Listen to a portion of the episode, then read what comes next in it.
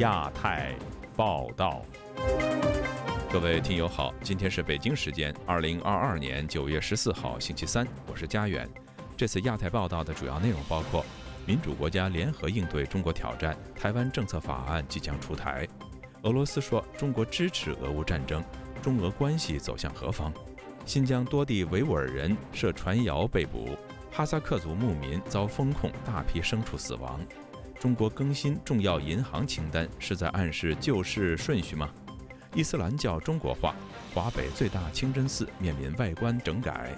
中国称劝返二十三万诈骗犯自首，保护卫士报告说是侵犯他国主权和人权。接下来就请听这次节目的详细内容。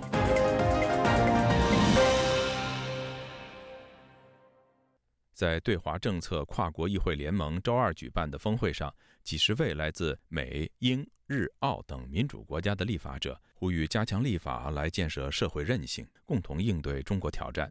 美国参议员在会上表示，周三将审议的台湾政策法案极有可能获得两党一致支持，是美国为支持台湾抵御中国侵扰的又一立法举措。以下是本台记者经纬的报道。九月十三日，来自三十多个国家、超过六十位立法者齐聚华盛顿，讨论民主国家联盟如何在人权等议题上共同应对中国挑战。美国联邦参议员马克·卢比奥在对华政策跨国议会联盟的峰会上强调了民主国家共同应对中国的紧迫性。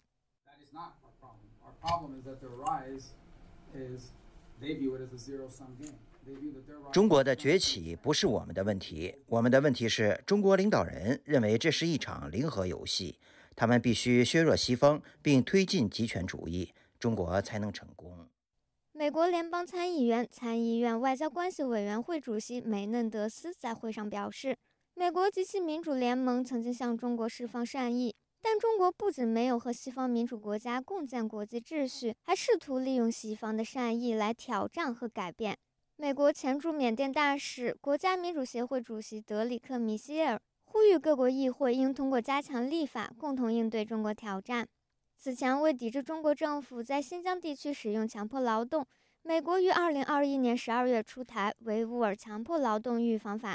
但有舆论指出，美国在立法方面做得远远不够。与此同时，欧洲议会起草的一项新法律草案周二公布。该法案禁止由强迫劳动制造的商品进口至欧洲国家。梅嫩德斯在回复本台记者提问时表示，习近平的极端民族主义正在对世界构成挑战。他不认为在即将举行的中共二十大上，只有一个国家主席候选人是民主。梅嫩德斯说，如果中国真的像习近平宣称的那样民主，中国就不会在新疆、台湾和香港问题上侵犯人权。加强立法应对中国，美国率先迈出一步。梅嫩德斯说，他坚信在十四日台湾政策法案将获得两党一致支持。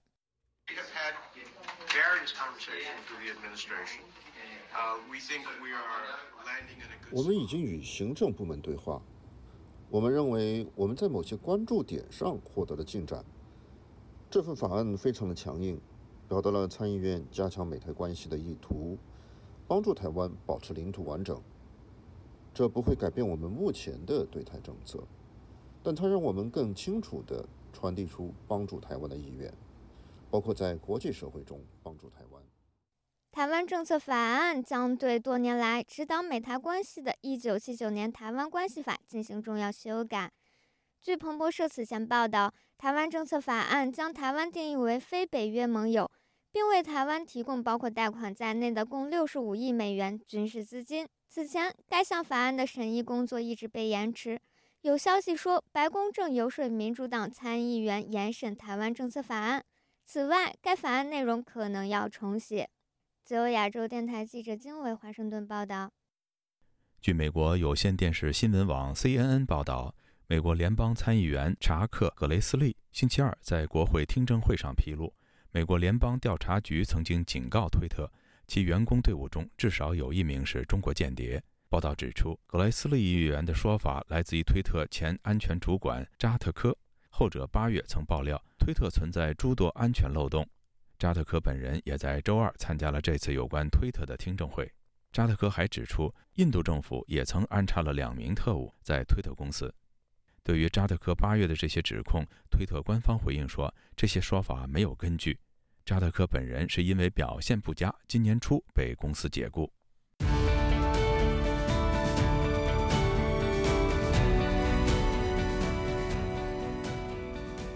中国的动态清零政策在新疆少数民族地区给农牧民造成极大的危害。海外维吾尔人权组织告诉本台，在新疆伊犁、乌鲁木齐等地有八十八人遭到拘留。哈萨克人权机构也表示，伊犁有大量哈萨克牧民被所谓维稳人员封控，导致包括羊群在内的大批牲畜因无人看管而死亡和丢失。以下是记者古婷的报道。伊犁州府伊宁市实施静默管理已经四十七天。此次新疆政府采取的过度防疫政策，无论给汉族还是少数民族，均造成困扰甚至伤害。伊犁州警方本周日通报，四人在网上散播谣言，煽动对立情绪，扰乱疫情防控秩序，被伊宁市公安局处以行政拘留。总部在德国的世界维吾尔代表大会发言人蒂利夏提。周二告诉自由亚洲电台，当局并未通报维吾尔族被指传播虚假信息和散播谣言被处罚或拘留。他说，并有二百七十七人呢，当地公安指控他们转发谣言信息，进行所谓的这种批评教育，并呢对他们进行五百元的罚款。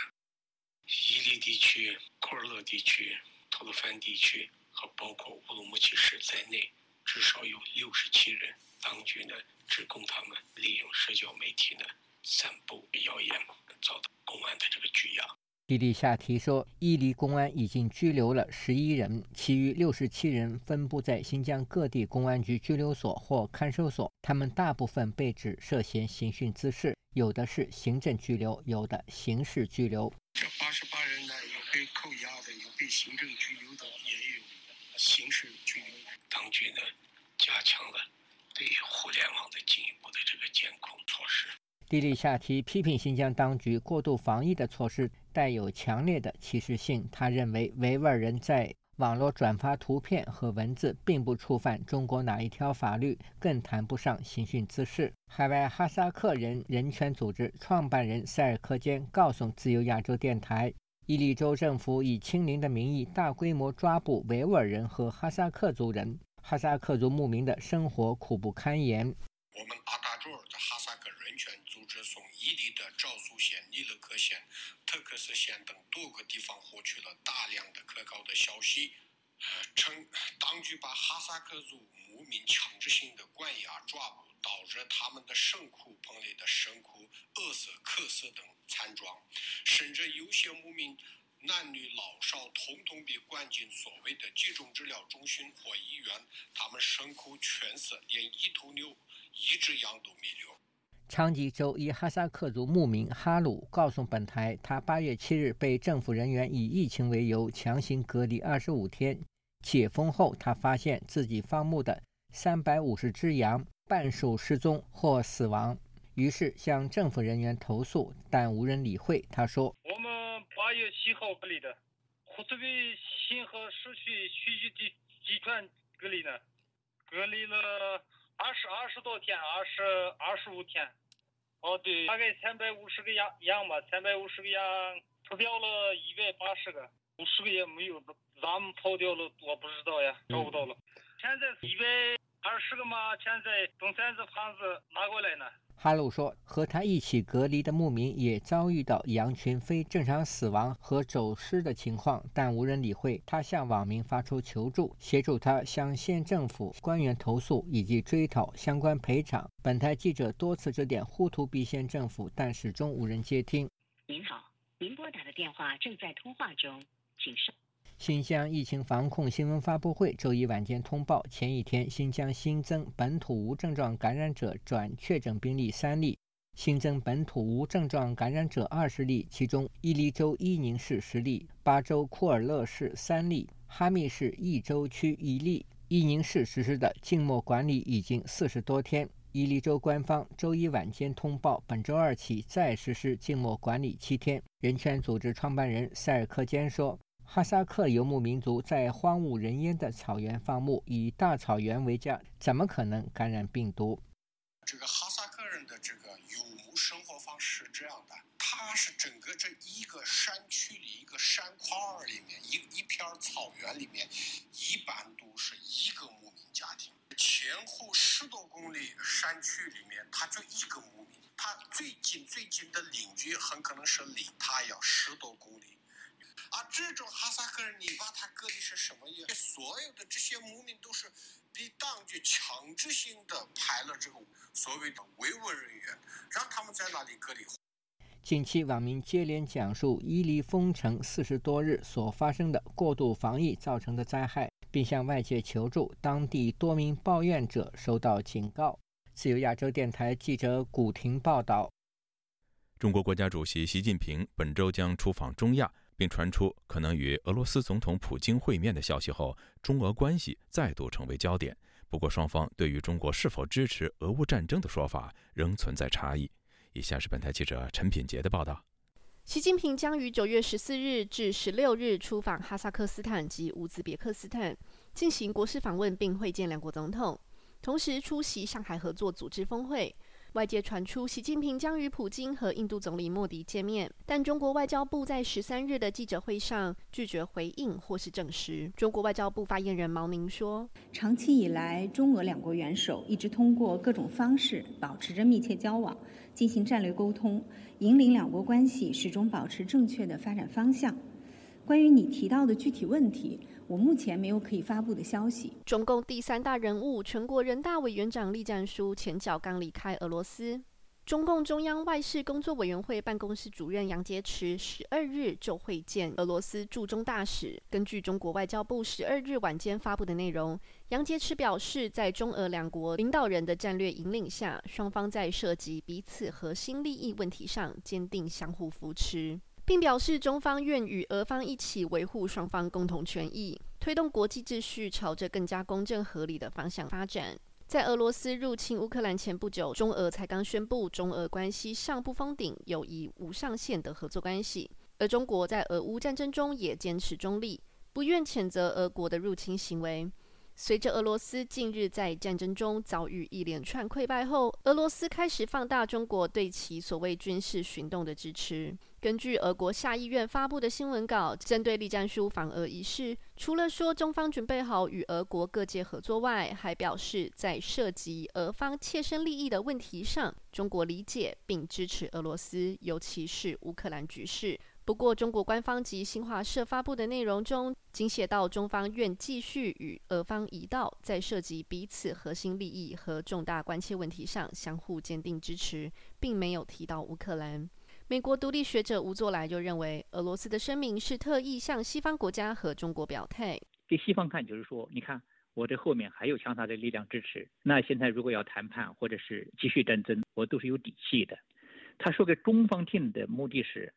中方，你的领导人来了，谈到了这个，我要公开，你必须要兑现承诺。吴作来认为，无论俄罗斯在这场战争中是输是赢，中国都能从中得到好处。若俄罗斯因此挫败，将会更依赖中国；若是成功占领乌克兰，也是对中国野心勃勃的侵略企图打下定心丸。随着习近平出访在即，外界关注俄乌战争局势是否会在中俄双方领导人碰面之后有所改变。美国波士顿大学国际关系副教授西弗林森就表示，西方国家与俄国越是相互关注，在这场战争上，中国最有机会渔翁得利，借此扩张影响力。一个潜在的暗示是，中国保持在场边就可以继续利用双方。只要俄罗斯和西方越关注对方，中国就越有机会在世界上为所欲为。美国等西方国家不能对中国保持关注。这可能为中国创造机会。但美国约翰霍普金斯大学政治学教授、中国问题专家白兰斯却不这么乐观。他在推特上说：“目前局势使中方骑虎难下，因为北京若援助俄国，将会受到西方制裁；但是若未能满足普京因处境不利而向北京寻求的支持，可能会进一步影响中俄伙伴关系。”自由亚洲电台记者陈品杰华盛顿报道。中国官方在多家银行爆雷后，首次更新系统重要性银行名单。十九家大到不能倒的银行排行中，曾有民众到深圳分行门外维权的民生银行排名有所下降。有评论表示，名单反映人民银行对各家银行的评估和评级。同时，也可以被视为人行在闲置资金缩水的情况下，一旦发生系统性金融危机时，首先要救援哪家银行的顺序排名。详情，请听记者陈子飞的报道。人民银行连同银保监会公布今年的系统重要性银行排名。今年榜上有名的银行总数维持在十九家，与去年相同。按其在系统重要性的得分分类，得分最高的会放在第五组，最低的会放在第一组。今年与去年一样，没有银行被纳入最高分数的第五组。第四组有四家银行，是最为人熟悉的工农中建四大国有银行。类别与去年不同的只有民生银行。由去年被排在得分比较高的第二组下调到今年的第一组。虽然浦发银行没有被降到第一组，但其在第二组的排名也被下调。资深财经媒体人严宝刚表示，系统重要性银行排名的用途是要检视相关银行出问题时对整个银行体系带来的风险。自从金融海啸以来，全球各地的央行都有制定相关的名单以检视风险。中国人民银行在去年开始也跟随国际做法，公布相关的名单和分组排名，以显示人民银行对各家银行的经营状况的评估。他表示，这份名单对于投资者和小船户来说都是重要的消息，可以从相关的排名了解各家银行的稳健度。所谓系统性重要银行呢，理论上呢越高嗰个排名。所谓系统性重要银行，其得分和排名越高。要向人行提交的资本率越高，有些银行是大到不能倒，相对其他银行需要向人行多交付百分之一的资本率，以防一旦出现问题时，人行有比较多的资源承担该行的存户和银行本身。减低问题。其实，此名单的排名也是人行对相关银行经营优劣的排名。经济学者西林表示，今年发表的排名比去年更为重要。他表示，榜上有名的银行都是在中国有一定重要性的银行，但民生银行的排名被调到较低的组别，显示其对中国政府来说重要性比以往降低。它的重要性为什么提降低了呢？我觉得一个是银行的总的这个资本量，包括它吸纳的这个存款占到全国性的这个商业银行存款的比重比以前要低了。这个低呢，很明显和储户的这个大规模的这种提现。是密不可分的一个关系，这也侧面印证了，就是说，确实在民生银行的一些网点也好，不管是全国性的都出现挤兑，还是区域性的个别网点，总之，它现在的能够吸纳公众存款能力确实大不如前。施林表示，今年的排名也有其他银行的位置被人民银行微调的情况。他表示，中国在疫情持续和坚持清零下，投资者较以往谨慎，会影响到人民银行透过发国。在吸收资金的能力和成效，从而影响到资金流。如果有银行出状况时，在贷款的速度能力也受到影响。他相信这次人民银行在排名上的调动，也是为一旦发生系统危机时制定好准备的方案。通关调控里边，政府的这个闲置的资金啊，比以前要缩水了不少。被迫的要把有限的这个资源用到刀刃上，系统性排名的这个也是这个银行在中国政府的当前的救市的一个顺序，也就是说，他会优先的救谁？中国政府现在呢是优先会保障从四大行开始的资金需求能力，排名靠后的银行可能在这个特别是救市资金的照顾的便利度啊、及时性啊这些方面，可能都不会像二零二零年疫情之前那个时候那样那么及时。施林表示，这份名单对一般船户选择存款时也有一定的参考价值，船户可以考量银行的重要性和稳健度，以免把所有的鸡蛋都放在同一个篮子内而造成的损失。就亚洲电台记者陈子飞台北报道。中国近年来持续落实所谓宗教中国化政策，强调宗教建筑要突出中国风格，清真寺要展开去阿拉伯化。位于北京的窦店清真寺也难逃被整改的命运。有关工程具有浓厚的政治含义。请听记者高峰的报道。位于北京房山区窦店镇的窦店清真寺，素来以阿拉伯式建筑风格著称。目前，整座寺已被脚手架和建筑安全防护网包裹，门口悬挂中国国旗。寺庙大圆顶的塔尖装饰物已消失不见。北京宗教学者习武一近日在微博就窦店清真寺改造发布图文，认为这标志着首善之区坚持我国宗教中国化的工作有序推进。据了解，去阿拉伯化的整改工作从上月展开，预计明年五一完工。台湾国防安全研究院国安所副研究员、中亚学会伊斯兰问题专家释建宇表示，改革开放之后，中国穆斯林认为阿拉伯世界代表伊斯兰教的正统，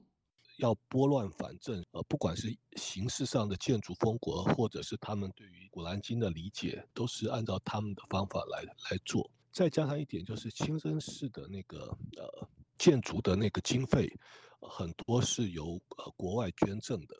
呃经费从哪里来？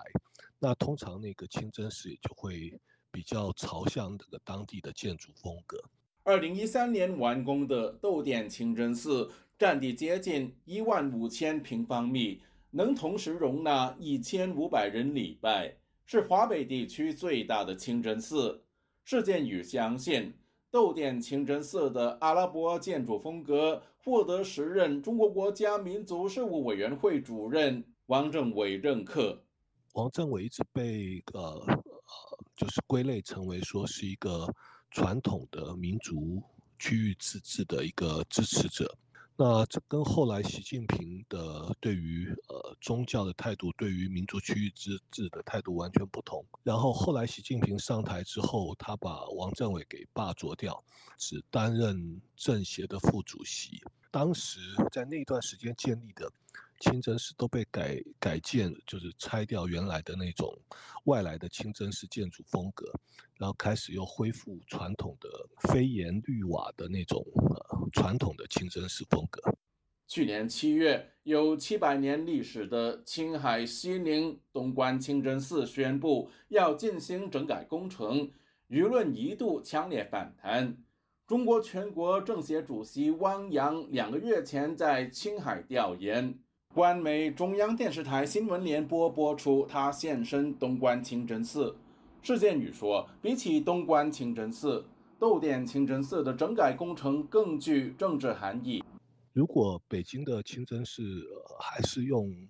外来的形式的话，就很难去要求有广大穆斯林社群的中国西北地方说你们要把它改变掉。他就是认为说这样子可以呃塑造中国所有的不同的宗教信仰都在中国政府或者中共的指导之下，凡是从外面传回来的任何的想法或者是解释都是非法的。他透过这种形式的象征来树立说中国以党领教的这种威信。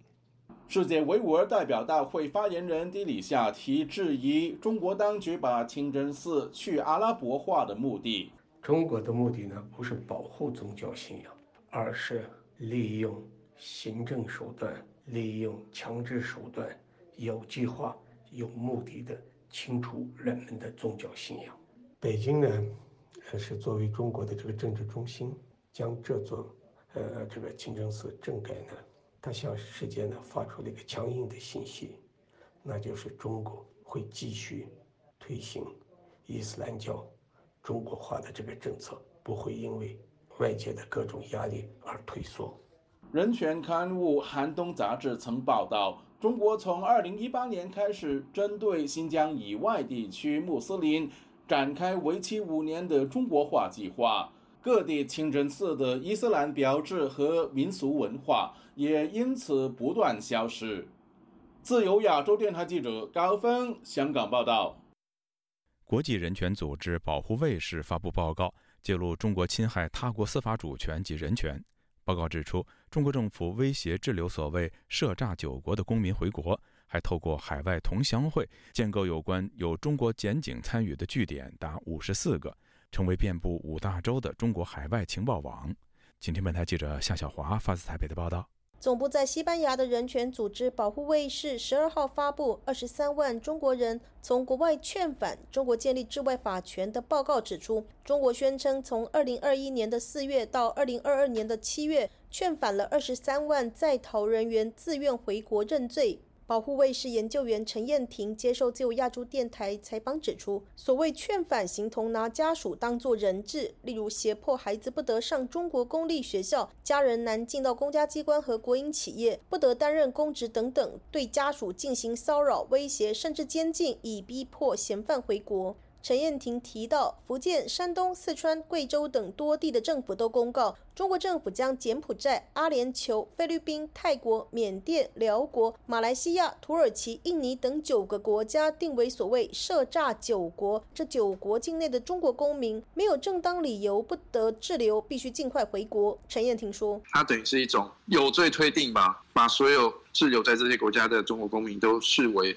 嫌疑犯。”要求他们回国，很多中国的地方政府分别发布了一些公告，在海外涉嫌网络诈骗、电信诈骗的这些嫌犯，如果没有回国的话，那会用什么措施去处置他们呢？包括了呃，去剥夺他们子女受教权。官媒报道还发现，有中国警方坦承，许多被迫回国的嫌犯，当局根本没有掌握其涉嫌诈骗的证据。回到中国之后，警方只能针对其跨国偷渡行为等名义进行罚款。柬埔寨的。案例啊，来自呃福建的一个一个女士，还有一个汉堡店，她就莫名其妙被她家乡的警察联络，要求她回国。那她就质疑说，为什么我必须要回国？就是在在他拒绝回国的情况下，警察就去把他。这是他妈妈的家外面喷漆啊，然后就是说啊，这个是诈骗嫌犯之家，就是实施一些断水断电的一些手段。保护卫士报告另外指出，福建省的福州市、浙江省的青田县都设立有所谓海外一一零情报专线以及海外服务站，表面协助外侨更换护照、驾照等行政工作，实际是透过海外的同乡会建制中国海外情报网，就是在实行长臂管辖嘛，避开那个呃其他国家。政府跟警方的的监督，然后追回就是中国的嫌疑犯。可能很多中国沿海的省份都有这样的措施。目前我们只有针对福州跟青田去做研究，这两个县，他们总共在全球五大洲设立了五十四个这样子的海外服务站。那这些服务站，你可以把它想象成它都是。中国的公安机关在世界各国的设立的一个一个的情报站。陈燕婷提到，同乡会跟警方合作，让人担忧的是，这个情报网会用来办一些刑事案件。透过官方发布的线上会议，检察官、公安也参与其中，或胁迫家人逼迫回国。陈燕婷指出，中国官方宣传至少已经在西班牙、塞尔维亚、非洲的莫桑比克都曾经透过海外服务站将嫌犯劝返的案例。但是这种做法最大问题是绕过跟当地国家政府和警方的司法互助引渡，甚至没有证据就胁迫当事人回国自首，严重侵害了当地国司法主权以及当事人的人权。犯嫌回到中国更难获得公平的审判权。自由亚洲电台十三号就致电福州海外一一零专线，接线方表示，除了协助线上办理护照、驾驶证延期等业务，也供民众举报。到时候是用司法引渡，还是用劝返的方式回去？那这个的话就超出了我这里能回答的范围了，因为我这边主要只是个接警台，没有参与这些具体的处置。哦，那有成功把他们从国外引渡回中国的吗？有的是服务了蛮多海外侨胞的。十二月一号生效的新法律《中华人民共和国反电信网络诈骗法》在全球范围内对某些犯罪，包括诈欺、电信诈骗、网络诈骗等中国人和外国人具有完全的治外法权。政府文件规定，在中国的亲属如果不帮助警方说服目标，应该由警方或是党内警察中纪委调查和惩处，甚至可以以劫色罪惩罚没有不当行为的家人。台湾人权促进会秘书长施义祥接受自由亚洲电台采访分析，保护卫士的报告透露严重的警讯：中国政府行政权透过外侨组织在境外以及他国行使公权力。他未来有没有可能利用这一种呃境外延伸的公权力，然后来对付境外的这些呃异异异议分子，或者是中国政府想要针对的人？那甚至未来有没有可能，当中国认为呃台湾？人也是中国公民的时候，有没有可能会影响到这个台湾呃我们在海外的这些台湾人，而且刚好在这九国。这种形同司法管辖国中之国的情况，施一想说，保护卫士公告出关键这九国，例如西班牙是欧盟的会员国，中国有没有违反欧洲人权宪章的疑虑？这九国看来跟中国很友好，呼吁各国应该监测这样的行为有没有违反既有的法律和国际人权规范。如果案件非常多，应该要提供及时有效的救济管道或是保护措施。如果被威胁的中国人主张政治庇护或是难民的身份，可能也要提供相关的保护管道。自由亚洲电台记者夏小华台北报道。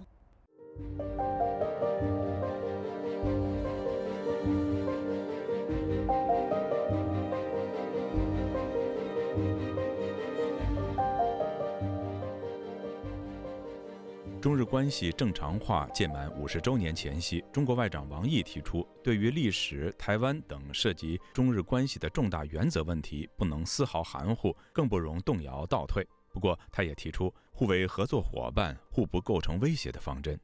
但日本官方长官松野博一十二号在例行记者会上强调，日方要求中方采取负责任的行动。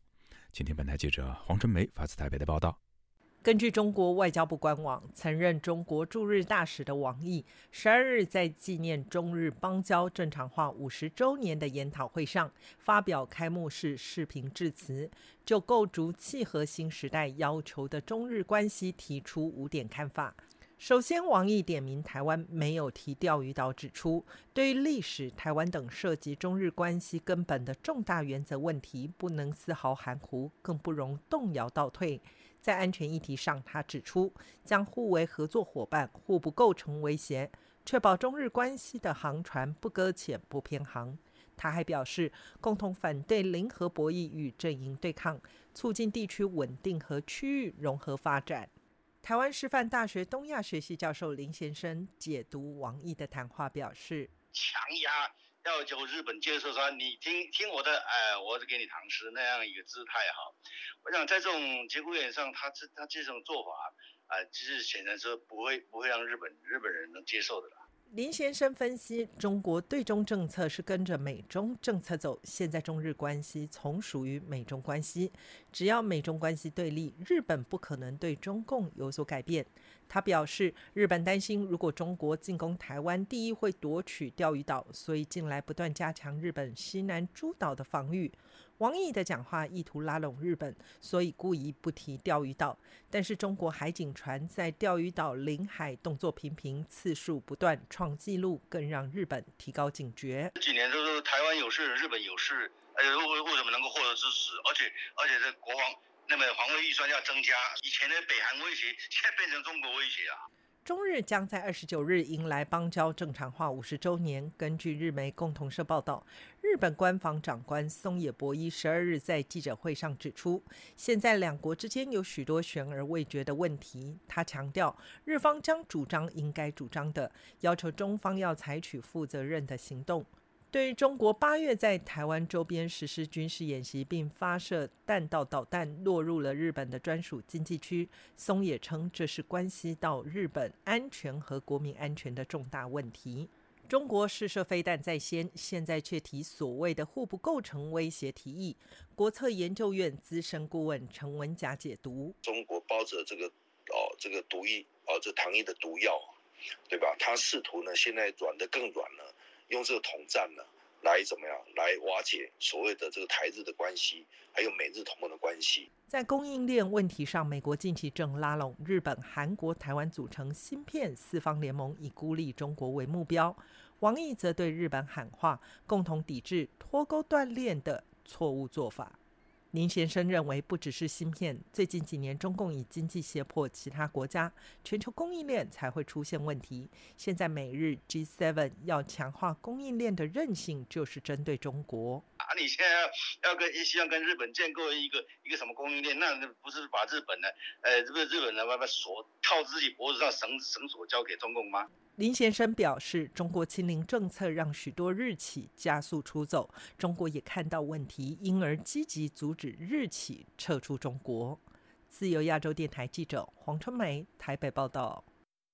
韩国智库世宗研究所的一篇报告认为，随着东北亚局势的发展和变化，不排除朝鲜与中国和俄罗斯等国举行联合军演的可能性。而如果中朝俄举行联合军演，朝鲜半岛就会形成新的冷战局面。今天记者白涛的报道。韩联社九月十一号报道，韩国智库世宗研究所研究员郑载新与中国复旦大学朝鲜韩国研究中心主任郑继勇最近发布了一篇报告，称随着国际局势的发展变化，不排除朝鲜与中国、俄罗斯等国举行联合军事演习的可能性。报告的撰写人之一郑载新教授接受本台采访时表示，随着俄乌局势的不断复杂化和中美战略竞争的不断。加剧中国的对外政策开始发生一些变化，美日韩三国合作，尤其是安全上的合作，其所针对的对象已不仅仅是朝鲜，还有朝鲜背后的中国。如果朝鲜实施了第七次核试验，或是发射了洲际导弹，一旦美日韩的军事反制措施达到一定的强度，让中国感受到了现实的威胁，那么中国就有可能发起包含俄罗斯、朝鲜在内的多国军事演习。郑在新表示，这个韩北韩美的三边的这个安全合作加速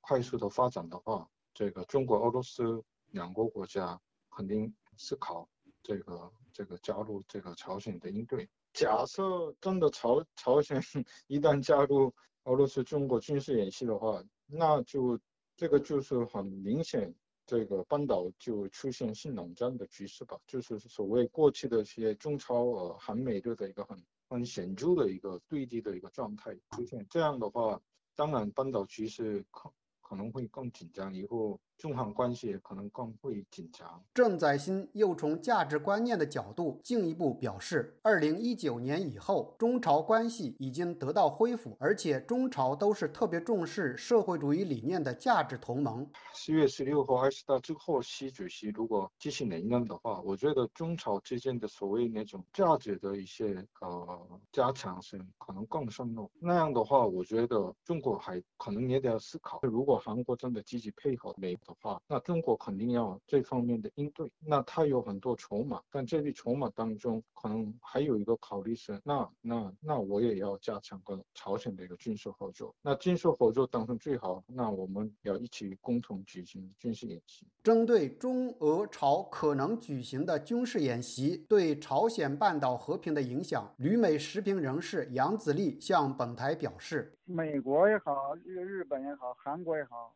呃，这些民主国家呢，并不会说因为朝鲜它强大或者弱小啊，就就就威胁它了，或者说不会有这种状况嘛。民主国家是不会威胁朝鲜半岛的和平的，威胁和平的只有独裁者，因为他可以为所欲为嘛。换句话说，就是金正恩他在威胁朝鲜半岛的和平。那么有了这些中俄的给他撑腰的话，那么他肯定就会更胆大妄为了。所以说呢，你有了这个联合军演，他呃有了底气之后，那他更有可能做出进一步的这个呃军事挑衅行动。自由亚洲电台记者柏涛报道。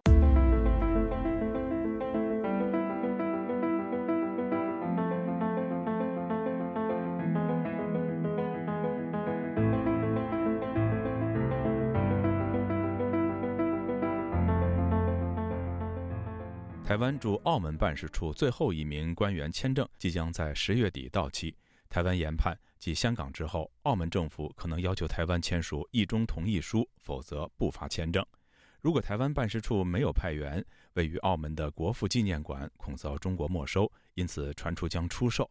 台湾的陆委会回应说，将全力保护在澳门的国有财产。请听记者黄春梅的报道。澳门国父纪念馆是孙文元配夫人卢慕贞故居。一九五八年设为国父纪念馆，面积一百三十三平，现值约人民币两千五百八十万元。根据台媒自由时报引述台湾知情官员称，澳门国父纪念馆的产权是登记在新加坡港华旅行有限公司的名下，公司为台湾的陆委会全资持有。目前该馆交由台湾驻澳门办事处负责管理，建物本身是古迹，目前正常开放。官员提及，这一件不动产是中华民国台湾政府的国有财产，借名登记在第三国的公司名下。该公司百分之百由陆委会控制，用这种方式最安全。但不排除中共政权使坏，直接没收澳门国父纪念馆，撤掉国旗。这名官员表示，若澳门以后没有派驻人员，而且情势危急的话，有考虑优先出售。台湾驻澳门办事处目前仅剩下三位官员，最后一人签证将在今年十月三十日到期。日前，台湾驻香港台北经济文化办事处曾经因为拒签一中承诺书，七名官员六月被迫返台。陆委会强调，在澳门国有财产皆依法持有以及使用，会全力保护在澳的国有财产。民进党立委郭国文表达力挺的态度。一中承诺书的部分，其实当初啊，我们在香港的这个办事处的时候，就曾经被要求。当初呢，啊，陆委会做法呢，就是拒绝被矮化，所以说我们拒绝签署。我想澳门的部分应该是会比照办理。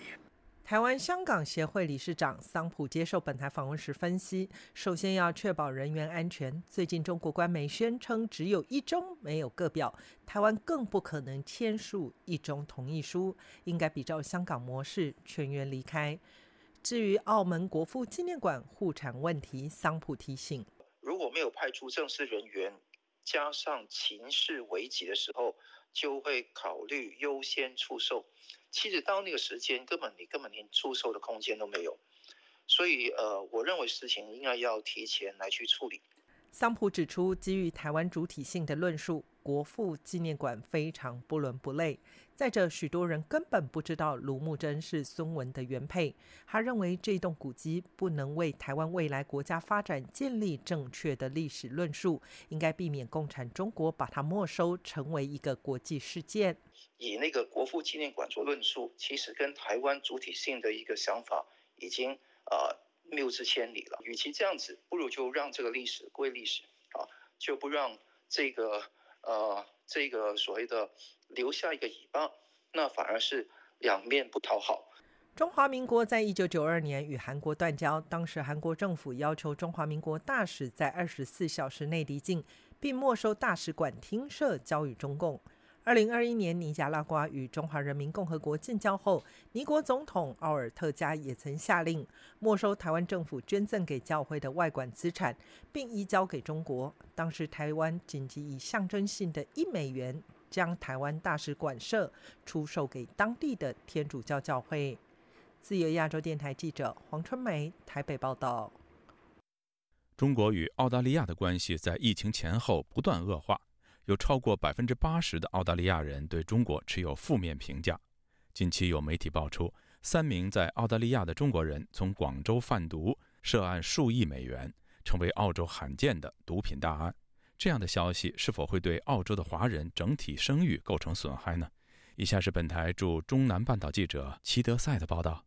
据澳大利亚先驱《太阳报》报道。墨尔本华人区的两名中国籍地产中介因贩毒被抓，涉案金额高达六点九一亿澳元，另有一人逃回中国。警方表示，这是维多利亚省有史以来最大规模贩毒案之一。该报披露。被抓两名男子于三年半以前以广州进口的瓷砖和胶水为掩护，在其中私藏两百六十包，共计一千零五十二公斤麻黄碱。该原料可制成九百二十万小袋的冰毒。在收到中国官方密报后，澳洲警方进行了抓捕行动。这两名男子于近日分别被判入狱十八年和十七点五年。对于该案件，深圳的张律师向本台记者说道：“虽与毒品案接触不多。”但作为公共事件，这在中国若被抓住，肯定判死刑。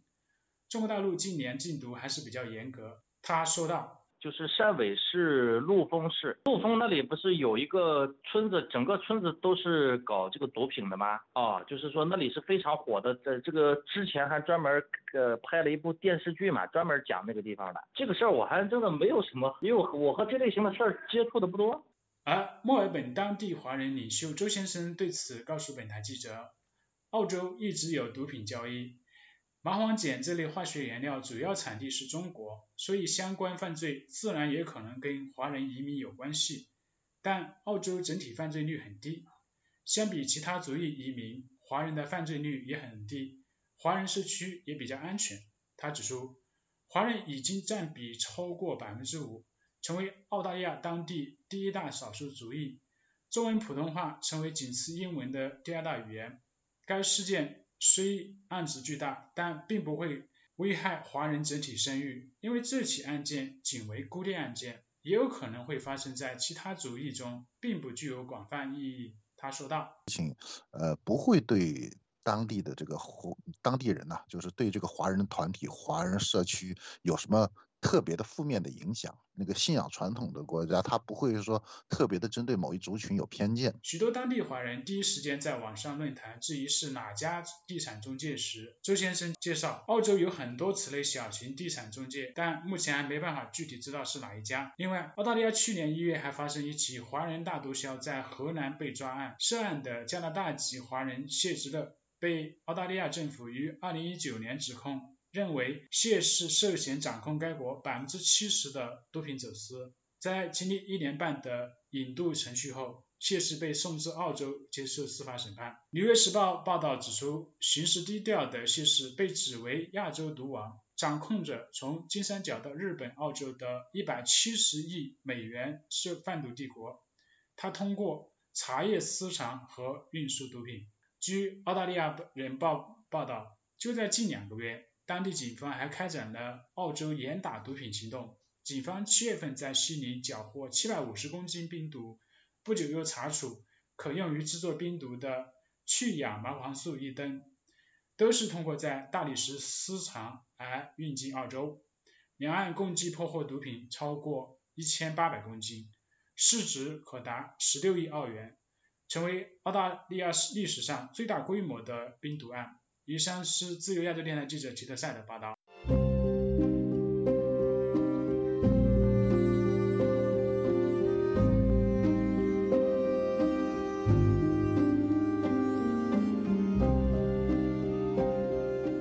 一部有关被囚香港人黎智英的纪录片上个周末在加拿大温哥华上映。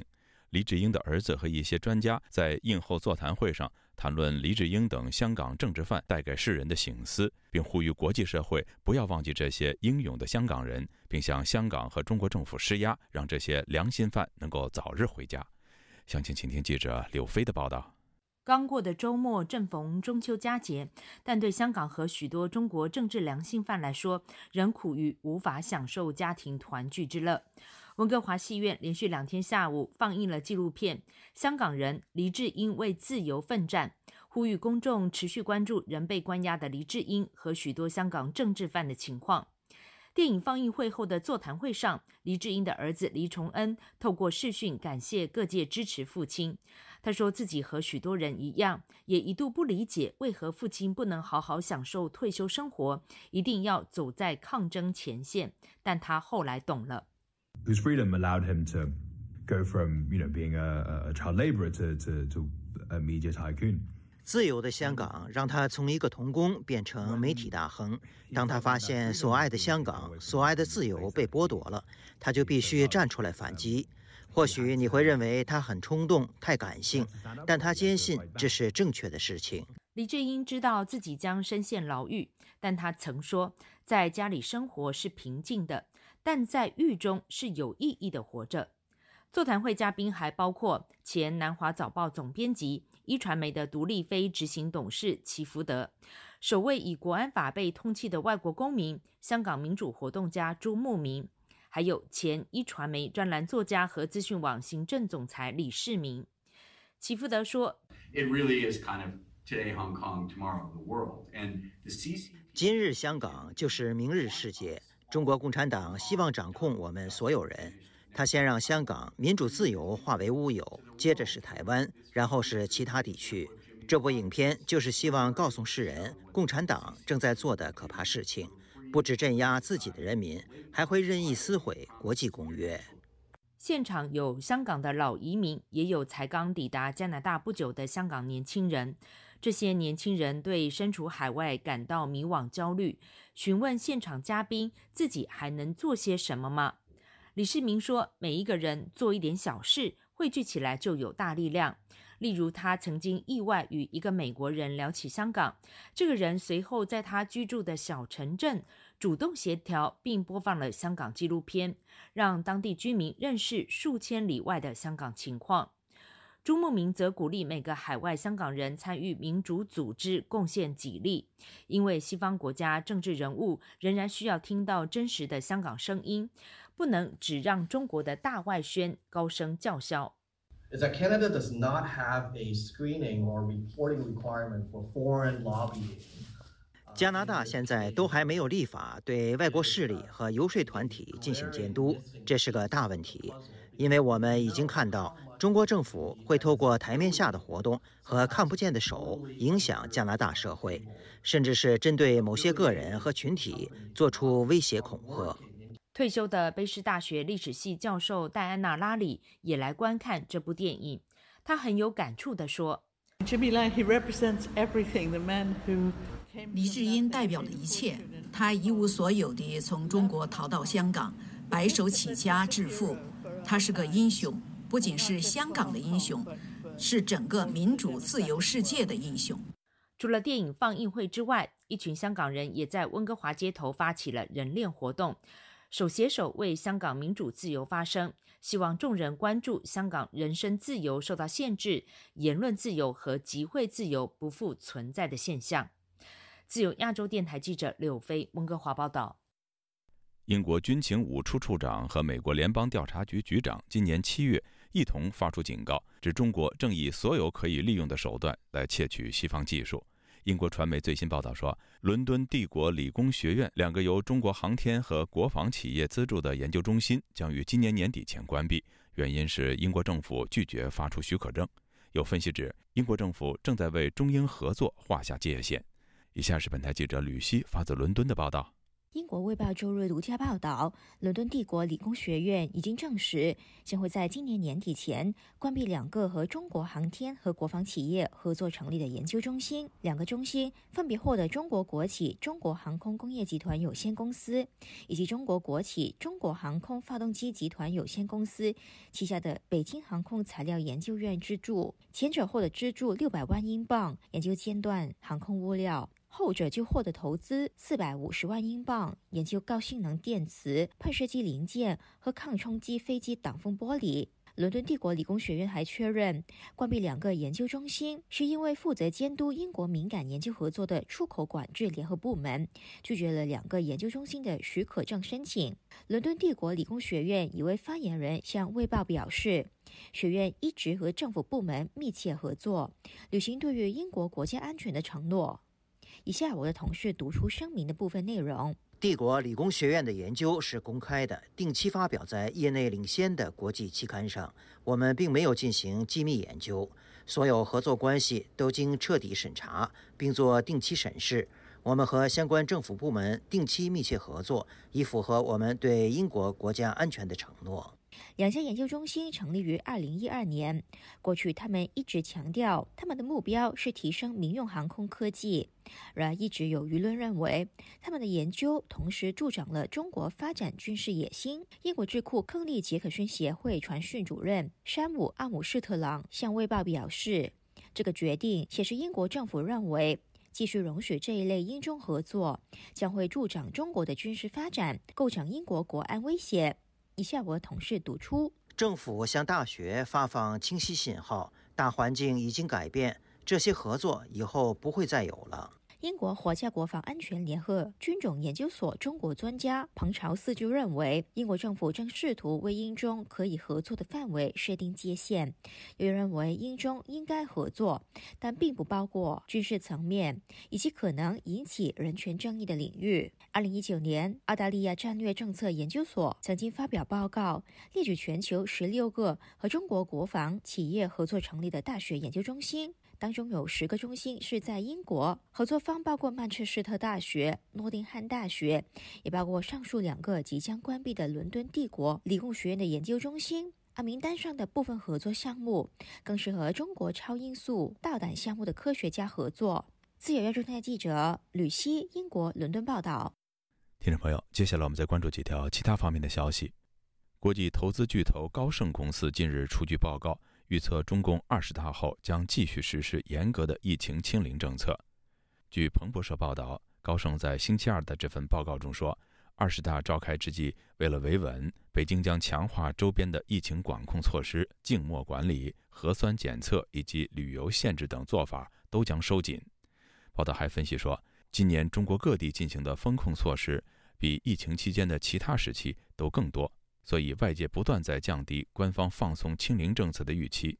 与此同时，老人接种疫苗的比例较低。疫苗本身的防护作用也比较有限，所以中国有可能长时间实行清零政策。星期一，香港中秋节补假，大批民众到英国驻港总领事馆外排队悼念去世的英国女王伊丽莎白二世。据英国广播公司 BBC 报道，前往悼念的人群排成了长队，有些人要排队四个小时才能够进入领事馆。人们身着黑衣，并送上鲜花。悼念的人以中老年居多。在场的年轻人则表示，担心香港殖民地历史失传，很多人已经移民，而留下来的人因为国安法，则不敢对殖民地发表意见。据日本共同社报道，美国核动力航空母舰里根号星期一离开日本神奈川县的横须贺基地，可能长期航行，警戒包括台海在内的周边区域局势。报道分析说。里根号的这一行动可能是着眼于中国军事施压而趋于紧迫的台海局势，以及持续进行导弹开发的朝鲜局势。里根号上次航行是八月，在台湾东南的菲律宾海，当时中国军方因为美国议长佩洛西访台进行大规模的军事演习，里根号就此展开警戒行动。各位听众，这次的亚太报道播送完了，谢谢收听，再会。